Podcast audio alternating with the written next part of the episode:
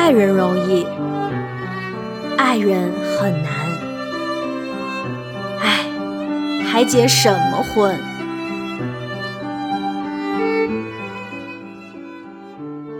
大家好，欢迎回到不孤单地球，这里是还结什么婚？我是葡萄，我是莲子，我是可乐。经过一周的各自生活、学习、工作，还发生了各样的大事，我们终于又回来了。呃，其实这一周大家都过得还挺。跌宕起伏的，呃，而且很多我们期待已久的大事也尘埃落定了许多。当然，我们在这个节目呢，也就不跟大家说了，大家可以去听我们其他的闲聊。我们这个系列就专注在我们的情感大事上面啊。然后，其实今天呢，还更加的是分量很重的一个章节啊，真的是大事来的。前面几章我们一直在说成功婚姻有哪些要素。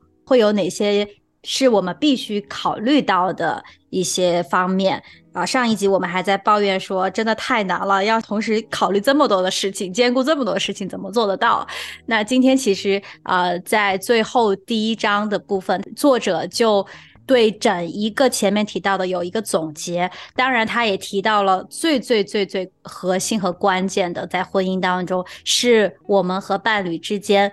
灵性的亲密，当然也顺带就提到了关于婚姻的定义。那其实我觉得这一章分量很重，如果没有最后的这两段的话，前面的所有我们讨论的、分享的、学习的东西都会变成很沉重的担子加在我们的身上。就是因为最后最后我们知道是上帝在帮助我们的婚姻，而且我们必须把婚姻交托给上帝，在啊两个人。的关系上面需要有非常多邻里的交流，我觉得这个是其实是把我们很多的担子、很多的以为要靠自己努力去做的事情都卸下来了，到了上帝的面前。所以这张我觉得是最最重要的。那其实我也想听一听看，首先听听看可乐 看这张的时候有没有看懂，有没有觉得嗯好疑惑的这种感受，因为可乐现在还没有。信主嘛，所以说可能会不会有一些我们基督徒看的时候不会有的问题？会，我说实话没有看懂，因为他其实讲的也就是两段嘛，然后他没有过多的解释，只是上来就说了一下什么灵性向上帝敞开，我确实有点云里雾里，就太悬了。嗯，就他这里写的。让夫妻的心思意念与灵性向上帝敞开，也彼此敞开。就这句话听着挺玄乎的，是不是？对，嗯。那如果是说夫妻的心思意念与灵性彼此敞开呢？这个我觉得可以理解，就是是向上帝敞开，就有点嗯，对，是就我有点不懂，是说你们各自敞开，还是说你们嗯一起？嗯，明白。那莲子啊，从个人经验上来说，这句话应该也是好理解的。嗯，就是三角形，就是 有点像是各自向上帝敞开，然后上帝把你们给连起来，打了个结，就是那种感觉。你们两个敞开的同时，然后上帝给你在中间打个结。嗯，有点像你跟你的。另一半中间有个共同的好友，然后这个好友是分别都很了解你们各自的性格，就所有你们的事情他都知道的。当你们有些什么事情发生的时候，有些什么矛盾或者有些什么要倾诉的时候，你们都会去找这个共同的朋友，就向他敞开。一方面是我们自己可以去找他倾诉，二是他有可能会给我们一些很宝贵的意见，因为他都了解嘛，甚至是我们都不了解伴侣的一些东西，他比我们了解，因为他可能是我们伴侣从小到大的发小啊什么的，就是大概是个这么一个比喻吧。但是上帝在我们的心中，就是他更是了解每一个人，就比我们的共同好友还要与我们每一个人更亲密，嗯，关系更好。那你告诉共同好友的话，你还要再告诉对方吗？要的，看情况吧。有些时候，比如说一些负面的抱怨，你就不用再告诉他。那如果你不告诉他的话，那怎么算是你又向对方完全敞开？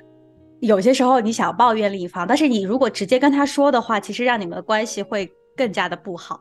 有些时候你会先带到朋友那里去处理完自己的情绪，把自己一些负面的东西倾吐完了之后，然后朋友跟你说：“好，你现在就可以用什么样子一个友好一点的态度，然后怎么样子去对待他，你们两个这个节就可以过。那你就按照他的意见，你就这样子去对待你的伴侣了，是一种非常好的态度，不是。”带着你之前的所有的那些情绪去，其实我们之前有讨论过嘛，就是已经先冷静下来的一个情绪，所以说先应该是向你们的共同朋友敞开，当然我们这里说的是上帝了，那再是在伴侣的面前去敞开，不然顺序可能错的时候就会呃就是没有什么益处了，有些时候。啊，不，就这样我就大概懂是一个什么样的流程，因为上帝就是活着的嘛，他就是一个很。具象的一个人，他就是耶稣，他就是曾经来过这个世界上活过的，然后并且他现在依然还活着的这么样一个人。那对我们来说，他是我们最好的朋友，比任何这个世界上的人都要了解我，也都了解我的另一半。我有事儿，我都会去先找他。这种就是所谓的我们有个共同的好友，三角形 铁关系啊。那我觉得他这里说到三个点，就是夫妻的心思意念与灵性，这三个它其实是区分开的。我不知道你们怎么理解三个不同的，感觉好像差不多的东西，但是它又有是有区别的。心思意念与灵性，你们怎么理解这三个的不同呢？心思意念对我来说是一样哎，嗯，就可能都是自己心里面那些小九九，或者是你的动机。嗯，然后灵性的话，就可能是有些时候你会突然之间有一些所谓的 idea 在你的脑子里面 回想，或者是说有些时候你在做一件事情上面，你可能会有一些感动，就可能是这些方面。就如果是男女朋友之间的话，那就可能。灵性上面，我比较容易出现就是不要动怒。那 不要动怒，突然上帝一个意念就过来了，就是不要动怒。是那那可乐呢？你有想过这三个词的意思是什么吗？我其实一直不太懂灵性到底是什么意思。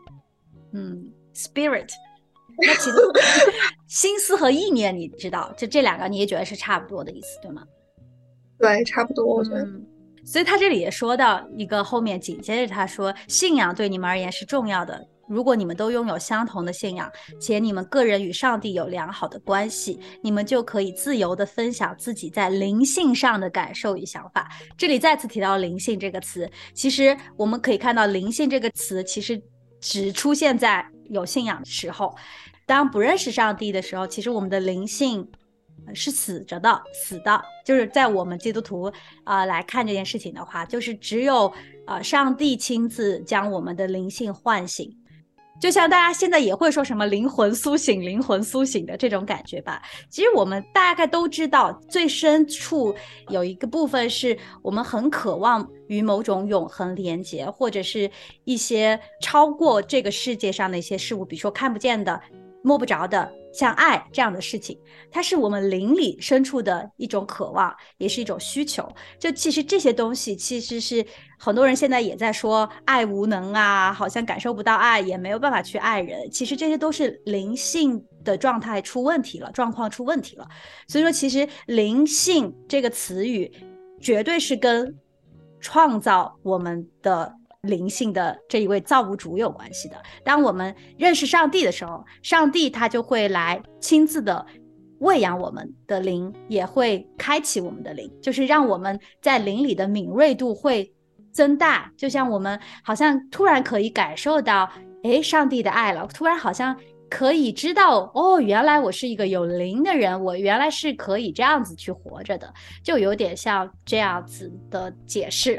我尽量用可乐能听得懂的方式，对。但这样解释的话，你也能明白吧？就是灵这个东西，所以它其实跟心思意念又是有点区别的。心思意念其实大家都可以感受得到，它是一个非常直接的感受。像我今天呃，开心了不开心了，我今天啊有什么样子的一个情绪都是可以知道的。但是我邻里怎么了？好像一般的人会不太去感知得到。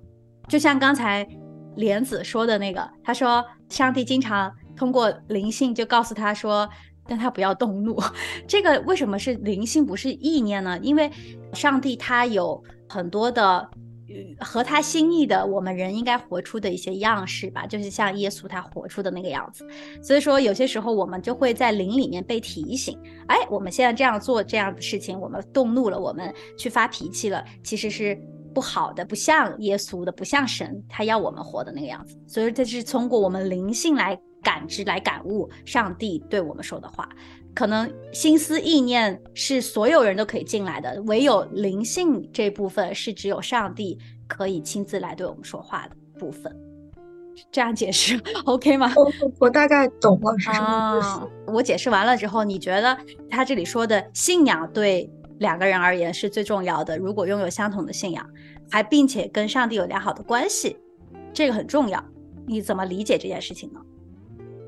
就是你们有共同的一个朋友，其实有一点不是很像。如果对于你们来说的话，嗯，因为可能神对于你们的怎么说呢，重量比一个朋友要大一点。其实，嗯，就我可以，我因为就就是 怎么说，耳濡目染的可以理解你们觉得这个这件事情是最重要的这件事儿。然后我觉得以他为前提，后面的事情就能说得通了。嗯，明白。所以说，其实两个人如果都是相信上帝的，那两个人就会在关系当中遇到任何事情，会去找共同的这位上帝。嗯，如果两个人都有共同的信仰的话，在这个前提下，后面的这些就是我们把它变成一个很重要的事情，或者说是一个三角形搭建起来，我觉得都是 make sense。其实我相信莲子在这方面也会有自己很。个人的体会，因为即便是基督徒，甚至另外一半也是基督徒，在这个事情上面也会遇到问题。就是我觉得怎么感觉我跟你信的上帝不是一个上帝，或者是我们俩的邻里的状态完全不在一个阶段，就会高高低低的。两个人其实也没有办法沟通，都是很现实的问题。莲子可以分享一下，你会有这样的状况吗？就三角形，它也分等腰三角形和等边三角形。和一边特别短，一边特别长 的三角形，就很不稳固啊。有些时候就是你，除非是真的是等边三角形，你才是稳固的嘛。那嗯，经常有有出现情况，可能就是嗯，就是我可能我的比较长，然后他的比较短，然后就就开始，啊，你怎么还在这儿呢？就有种。有种朋友之间打游戏的，你怎么现在还这级别？然后，然后就可能就觉得，哎呀，还要拖着，还要那个啥，讲不明白，或者是他从别的角度看，然后他觉得这个角度才是正确的，然后也就觉得你的角度不对，然后就开始争吵。就是同一个朋友，同样的人。或者是同一个上帝，你都有些时候每个人对他的理解都不一样，然后你又不能说，嗯，当然原则性的问题也要说，但是当他看到另外一面的时候，你不能说他是个错的，但是只能说让对方都能看到你你想要表达的是什么，这才是就是你把它又变成了一个等边三角形，嗯，就是有点像我们有个共同朋友。共同朋友对你们说了相同的话，但是你们俩的解读不一样，然后你们俩又因着共同朋友说的话又来起了争执。这 个到底是？我觉得他说的是这个意思，然后你的另另一半说不对啊，我明明就是这个意思，但是他其实说的是一个事情啊。但是我们就是呃，因着自己的。理解不一样，因为我们的背景、我们的经历，呃，就各种悟性、灵性都不一样的状况下，其实我们对上帝他说的话也有不同的理解。基督徒虽然都是好像两个人都信仰上帝，但是我们要吵的架、要走的路，其实是跟其他人是是甚至是更多了一层啊，又可以多吵吵架的方面。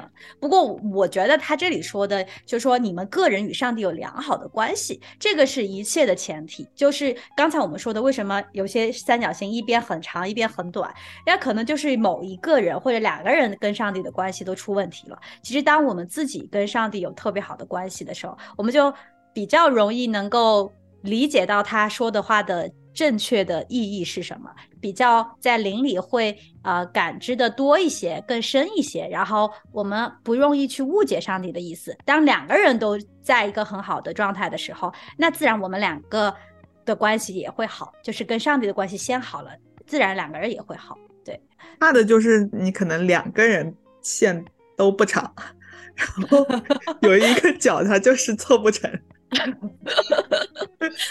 断线了。就是，对，我就很羡慕教会里面有那种夫妻，他们两个都呃生命特别成熟，然后跟上帝的关系特别好，然后两个人关系也特别好。我每次看的时候，我就想觉得什么时候我才能达到那个状态，那么坚固，那么稳定，然后好像很和谐，充满爱。我的天呐，爱都要溢出来的那种。但是我从来就没有感受过那种好像邻里的亲密。一起在上帝面前，可能一起祷告，然后一起有话就直说，可以敞开，就像我们在上帝面前那样敞开。我就一直很渴望那样的状态。我不知道莲子，你平时会跟你的男朋友有这样的时刻吗？就是一起来亲近上帝，然后交流。原来有尝试过各种方式，然后但是就有些时候，不是有些时候，大多数时候都是。他看见了另外一边，我看见了另外一边，然后就就开始对这一件事情有一些那个什么，可能我们都是属于别人跟你不一样，然后你就会觉得啊，这个人不跟我好的 人，所以至于就是当两个人不同角度的时候，都想去攻击对方，有点像你们俩同时去找上帝，然后找了上帝之后。你们俩就把上帝老人家晾在一旁，你们俩就自己开始争了，就完全都就是一个人牵到他的左手，一个人牵到他右右手，然后就是我牵到了，我牵，我牵到了才是他的手，是是是，会出现这种情况了啊！即便可乐里呃可能不认识上帝，但是你有过那种就是好渴望你跟另外一半是心灵相通，就是你们两个呃是。好像可以非常自由的表达自己的想法，并且知道自己的想法可以被接纳，而且是好像是那种不用顾及说他会不会误会我的意思，会不会不喜欢我。存在的，我觉得这个其实怎么说无关于信仰，很多人都向往这种状态，只是因为难，所以大家就是纷纷弃卷儿。这题不答哦。是啊，就大家都很想有一个 soul mate，不都是这种，就是哦，你懂我，我也很懂你的那种，就是不需要用言语表达就懂的那种感觉。包括我们看的电影、电视里面，其实大家想表达的不都是那种给你塑造一个完美的另一半的形象，就是一个眼神就懂得默契。所以其实为什么啊？他这里也说到，我们要一起分享从圣经上或者是灵性的书籍上所领受的，可以彼此带导，一起祷告，一起敬拜。这个是其实是让我们可以更多的去了解真理，知道我们应该怎么样子生活在圣经上或者灵性书籍上所领受的这些东西，它都可以帮助我们去审视自己，而不是去。看对方就是去看自己，哎，到底是哪里做的不对了、不好了。然后这个时候，我们跟上帝是相通的情况下，我们更能以上帝的视角去看待另一半，而不是以我自己的视角去看。我是。到了最近一年吧，才开始真的学这个功课，学的我太累了，真的，我那个话要脱口而出。你真的知道圣经上说的那个舌头虽然是身体上最小的一个器官，但是它就是这么厉害，你就真的觉得控制不了它。这个事情真的，我靠我自己是完完全全做不到的，我就只能在非常多的祷告，非常多的。跟上帝单独相处的时间，来帮助我，可以以防万一下一次又出现这种情况会怎么样？需要好长时间的修炼。然后我现在尽量尽量。在每一次要说话、开始感受到有情绪的时候，我就先在心里就做祷告，因为其实现在也有很多人教说两个人怎么可以避免一些冲突，就是让你心里什么倒数十个数啊，什么倒数三个数啊，深呼吸，它就是帮你暂时缓一缓。那对我们基督徒来说，其实就是在那个当下做一个祷告，其实也是起到了缓一缓的作用。嗯，但是我觉得他这里说到的这个关于一起祷告、一起敬拜。还不只是在我们出现分歧的时候，更多的是一种生活常态的时候，我们就需要去做的事情啊。他这个书里面后面也提到了，他说有些人说，好像婚姻是突然之间就破灭了，突然就不爱对方了，突然对丈夫就失去兴趣了，突然就爱上别人了，突然就买手工作了，好像大家都觉得，哎，问题来的时候是很突然的，呃，但其实它是一个很持续。一点一点累积的过程，就像我们说，平时要跟上帝就要保持很好的关系，在灵性要一个很好的状态，它其实也是一天一点一点的功夫累积的，不是我今天出问题了，我今天临时去抱上帝的大脚，不是抱佛脚，抱上帝的脚的时候，就肯定是会力不从心。嗯，但是我觉得这个对于年轻的我们来说，就是甚至现在还没有进入婚姻，还在谈恋爱。这个摸索的路是最难的，因为我们更容易去找直接可以止损、直接可以好像立竿见影的一些方式，不愿意绕到上帝那去。我们更想要在三角形的时候，是我们两个这一边就一直在那儿解决，然后找到一些非常有效的、直接的方法，但是就不会想再走到上帝那儿去，再各自先去见另外两边，就觉得更累，那个要走的路更长。但确实是可能某种情况是更辛苦的，但是我觉得。也只有这个是最有效、最长期的吧，因为你们其实也不不能信任对方是不是真的在往上帝那边走，就你可能就会觉得啊，那就我一个人在这走，你呢，你都不愿意自己给跟上帝的关系有任何的成长，那我在这边走了那么长，你呢走这么短，这好不公平的样子，说出了我的心声。对，而且特别是当我们跟上帝。靠近的时候，上帝总会提醒很多我们自己做的不足的地方，然后我的感觉就是总是我在改，就是凭什么你自己有那么多问题，你也没改，你也不去找你的上帝，然后就觉得好辛苦、好委屈、好心累啊那种感觉。突然之间，上帝变成两个上帝了。那可乐，你也会有这种情况吗？就是当两个人明明就是都有问题，但是可能是你先看到了。你自己的问题，然后你也愿意改的时候，但对方丝毫没有知道自己的问题在哪，你会觉得我凭什么要先这样吗？我现在不就是处在这种状况当中吗？不然呢？为什么问你？对啊，就是会觉得那我已经说我要改了，那你还要我怎么样？然后你也不做点什么，怎么这事情只是我一个人的错吗？那所以这个时候你就会有一种念头，觉得要不算了吧。回到起点，对，确实是很累的，就有点像你都不知道结果，但是你又为了好的结果付出了所有的心情、精力、劳力，然后这个结果还是你不受控的，嗯，好难受啊，这种感觉。我觉得相信很多人现在愿意，比如说在职场啊，在关系当中去努力，他是可以看到一些希望的。比如说今年我好好的干，我明年就可以升职。明年可以加薪，那是一个可预见的一个付出了就一定有回报的一件事情。比如说你的上司已经跟你说了，哎，你今年再干一年，干满这个 KPI 啊，我就给你升职升职。那你肯定就干啊，干的挺乐乎，虽然很累，但是其实是知道的。但是我觉得在关系当中，有些时候你就觉得我都在改了，然后我也在尽力去做了，然后为我们的关系去付出了，但是看到对方永远都是。在一个停滞的状态，啊，真的是太难受了。对，所以说，其实我觉得这里教导我们的就是，我们自己要跟上帝有个良好的关系。你管不了对方，你只能管自己。其实，当我们有这个想法的时候，证明我们跟上帝的关系也是不太好，有有问题的时候。就是如果我们啊啊，在关系当中还是觉得付出了一定要有所谓的我们自己觉得的回报，那我们其实还是抓错了，放错了焦点。有点像我做这些改变，就是为了你可以改好，或者就是为了我可以在这个关系当中更舒服，那也失去了对关系的正确的理解。应该是我们追求的是上帝的生命在我们的生命当中可以活出来，而不是只是为了我们自己的舒服而已。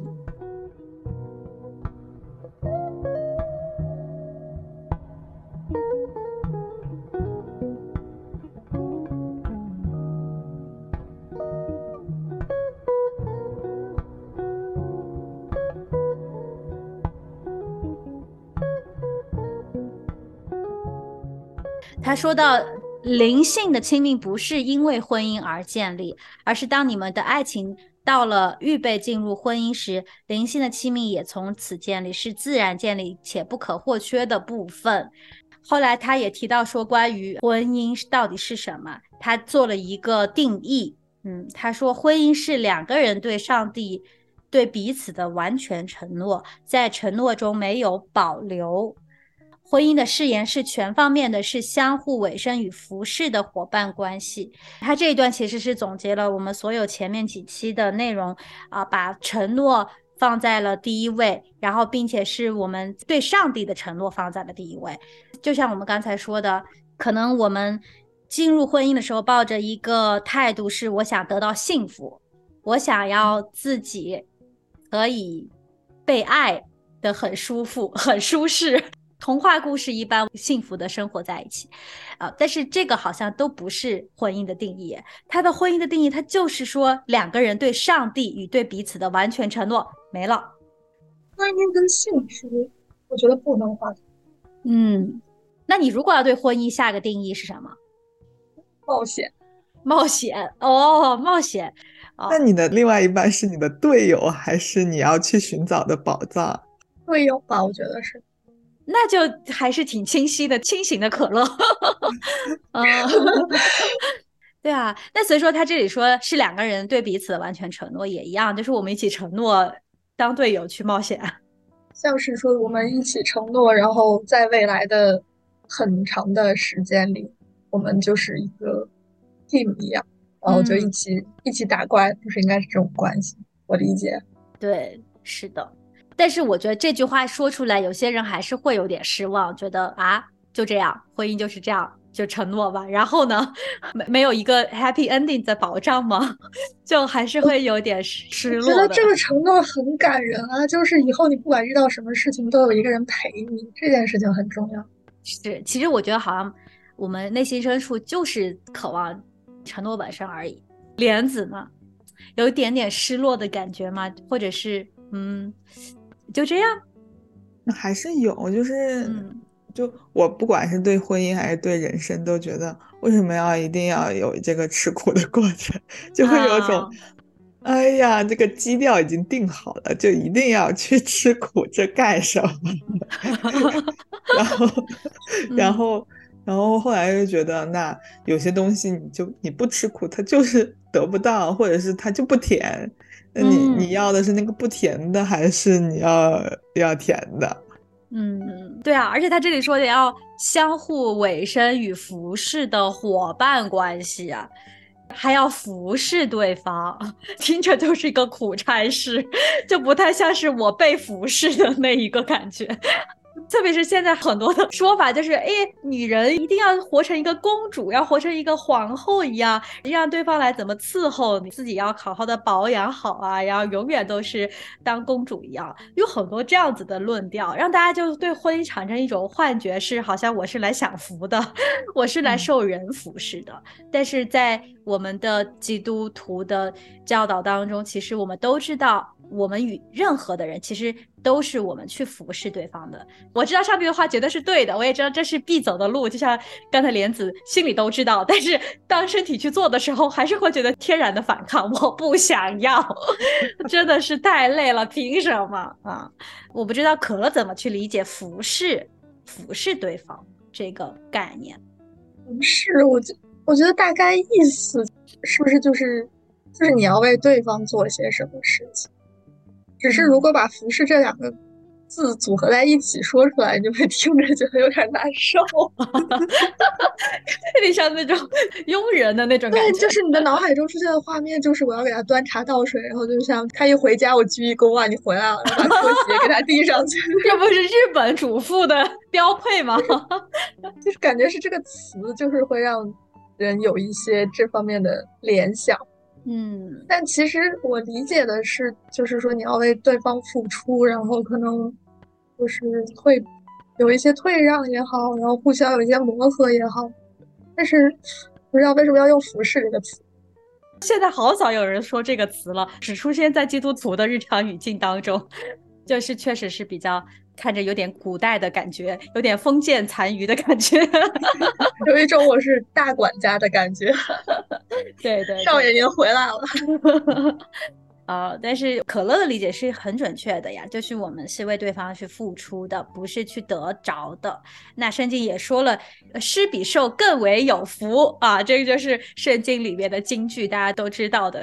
呃，我自己的体会是，当我们真的去为对方做的时候，心里其实是会生出一份，因为我顺服了上帝，也给予了爱，生出的那一份喜乐和满足，是被服是完全体会不到的。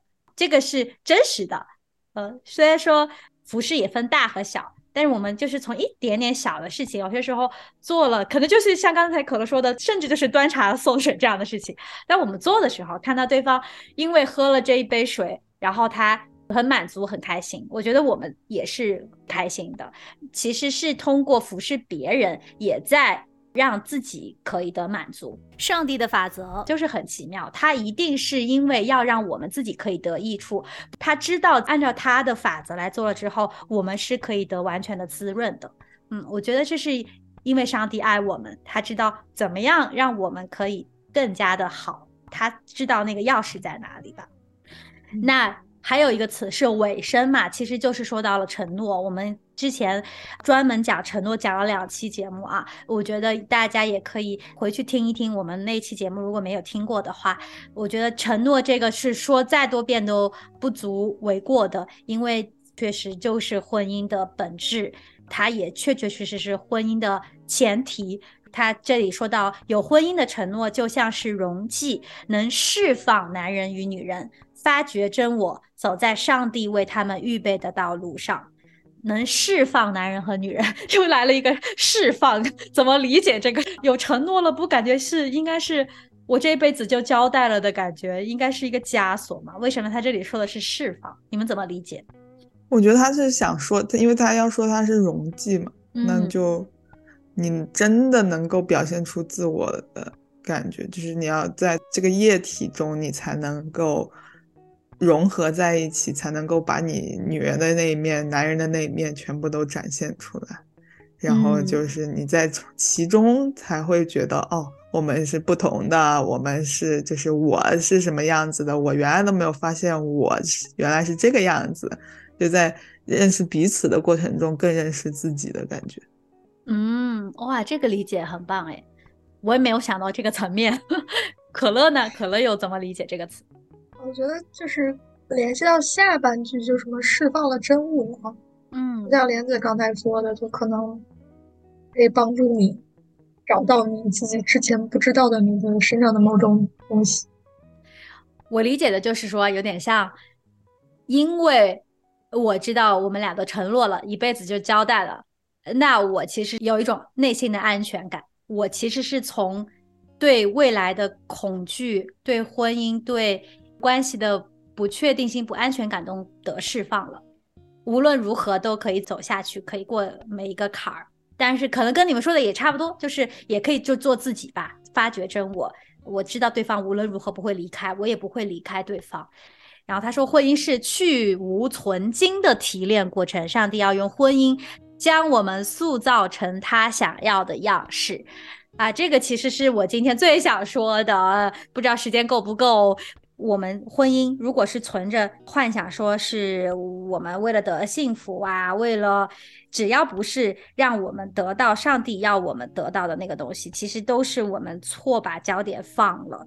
因为其实，在人生当中，所有的事情都是上帝放在我们生命当中的一些环境，为的是让我们可以越来越像他的样子，因为他造我们的时候是按照他的形象来造的。我有些时候发现自己，如果一旦不按照上帝造我的样子去活的时候，我会很辛苦、很累，也完全没有幸福和满足感。嗯，你们觉得上帝塑造我们成为他想要的样式，对你们来说是一种束缚呢，还是一种解脱呢？还是怎么理解这件事情呢？我一直都觉得我自己是像是没有说明书的机器人，想要把自己开起来，然后运作的感觉。那我们我自己都没有办法读懂我自己的说明书。那只有造它的人才知道，我要怎么样才能够运用我的最大部分。所以就是，那我只能把这个主权交给造我的人。我也我也不能说啊，突然之间感觉自己 AI 上身，就是我要去毁灭 那个造我的人，就你就觉得嗯没意义啊。那你你只有你顺服了你。才能够知道你这一辈子到底是要干什么。嗯，可乐呢？我现在还没有一个答案。你觉得你有一个样式是你最完美、最让你这一生可以幸福的样子吗？应该有吧，是可能，有的时候自己也不知道自己应该活成什么样，但是到底有没有这个答案？当然，我们相信的就是，只有造我们的这一位上帝，他知道我们应该是什么样子，会过好这一生。但是，这个幸福可能不是世界所定义的。呃，我觉得今天对我们最重要的提醒就是，不管我们在不在亲密关系当中，即便现在是单身一个人，我们最最重要的事情就是先回归到跟上帝的关系当中，可以跟他建立更亲密的关系，因为这是。不管我们以后要干嘛，最重要的一个基础吧。呃，希望大家可以今天写信告诉我们，你在面对跟另一半或者是自己跟上帝的关系当中遇到了些什么样子的困难，你有什么样子的一些挣扎，都可以来告诉我们。因为有你，我们就不孤单。希望大家都可以积极参与到我们还结什么婚的讨论当中，也欢迎大家发了我们的。Podcast 的频道，呃，我们现在在 Spotify 上面也有 channel 了，大家可以去收听。特别是只在 YouTube 关注我们的朋友们，请你们移步到 Podcast subscribe 起来。他是。最后还是问了一个问题，嗯，也是我们每一期节目会问的，说婚姻仍是你想追求的吗？那我就也再问一下莲子，你还想结婚吗？想呀。哦，很棒。那可乐，你还想结婚吗？哦，很棒。今天大家又坚定一些了。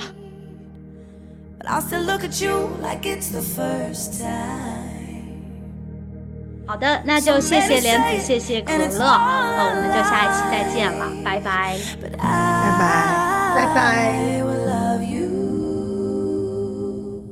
You are the reason I make it through the day. You give me the reason oh, to better all my ways. The beauty goes, the money spent, and everything else fades away. You are my constant. Mm. When we've walked the earth every inch and mile, laughed so hard until we cried. Through every triumph and every trial,